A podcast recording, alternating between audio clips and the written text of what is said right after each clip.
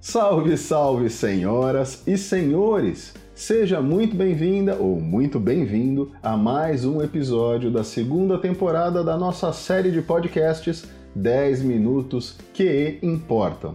Eu sou Edberto Santos e meu trabalho é ajudar pessoas como você a se transformarem em quem realmente merecem ser. Pessoas mais felizes, mais bem-sucedidas financeiramente, mais bem-sucedidas em seus relacionamentos, com uma vida plena, realizada. E eu vou lhe ajudar a conseguir tudo isso, lhe ensinando a identificar e controlar melhor as suas emoções. Eu recebi um e-mail do Arthur Murilo de Santos me contando que sabe da importância da autoconfiança para a realização dos seus projetos, mas tem tido muita dificuldade de se manter confiante, já que alguns dos seus amigos e principalmente as pessoas na sua casa criticam constantemente as suas atitudes e menosprezam os planos que ele está construindo, que ele está definindo. Ele me perguntou como fazer para lidar com esse tipo de ambiente tóxico. Então, hoje eu vou responder a pergunta do Arthur como manter a autoconfiança em ambientes onde as pessoas tentam matar os nossos sonhos. Pode soltar a vinheta. Uh, we have had some technical problems. Wow!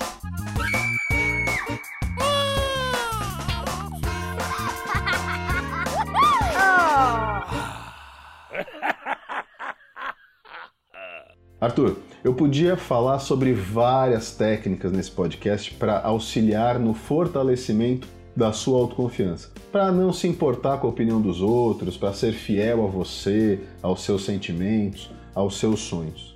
Mas nesse caso, a melhor maneira que já inventaram para não deixar que as pessoas tentem destruir os seus sonhos é não conte os seus sonhos para elas.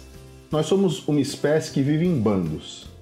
E por esse motivo, temos entre as nossas necessidades básicas a do significado, a da importância, ou seja, temos a necessidade de sermos importantes para alguém, de sermos reconhecidos, valorizados por uma pessoa ou por um grupo.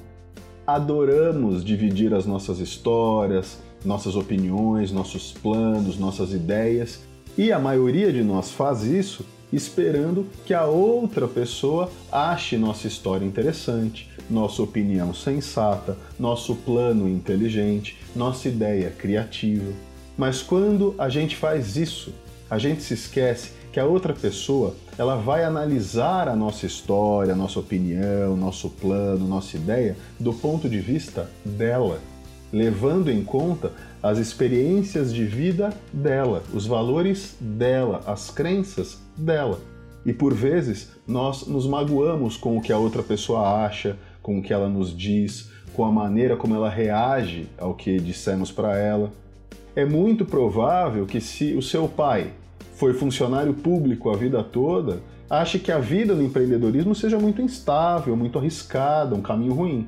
Portanto, se você for dividir com ele o seu grande sonho de abrir uma loja de camisetas, é bem provável que ele se mostre pouco receptivo à ideia e com a melhor das intenções possíveis que ele tente desencorajar você. E aí, deste momento em diante, vocês vão travar um cabo de guerra que não vai trazer benefício para nenhuma das partes. Ele tentando convencer você de que o caminho que ele conhece é o mais seguro e você tentando mostrar que existem outros caminhos possíveis e que você quer seguir o seu próprio caminho e não o dele. Estudos feitos por psicólogos comportamentais demonstram que você é a média das cinco pessoas com quem você mais convive. Por vezes, será preciso abrir mão de alguns relacionamentos para construir um ambiente mais propício para você e para a realização do seu sonho. Em outras situações, como no caso dos seus familiares ou de pessoas que você gosta muito, você não pode ou não quer abrir mão de alguém. E neste caso, será muito importante aprender sobre quais assuntos você deve conversar com cada uma dessas pessoas. Quais assuntos são agradáveis, enriquecedores, prazerosos e quais você deve eliminar da sua conversa com elas. Existem muitas estratégias para ajudar você a desenvolver a sua autoconfiança. Modificar o seu mindset, ou seja, desenvolver padrões mentais mais fortalecedores, melhorar a sua autoestima, aprender a lidar com os seus medos, usar ferramentas empoderadoras como as utilizadas na programação neurolinguística, mas o passo simples e importante para se começar o processo de fortalecimento da sua autoconfiança é evitar situações que enfraqueçam a sua autoconfiança. Evite se colocar em situações onde sua autoconfiança será testada o tempo todo.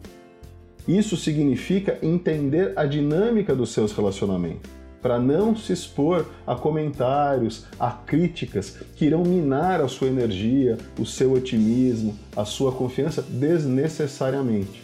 Se você não fizer coisas que reduzam a sua autoconfiança, você não vai precisar aumentá-la, certo? E se você tem uma história sobre sua autoconfiança ou a falta dela, ou se tem alguma dúvida mais específica sobre esse assunto, escreve para mim. Você pode escrever para o e-mail contato@mrcoach.com.br ou entrar em contato lá pelo site www.mrcoach.com.br, lembrando que Mr. Coach se escreve MR Coach com CH. Então, a gente se encontra no próximo episódio. Até lá, tchau!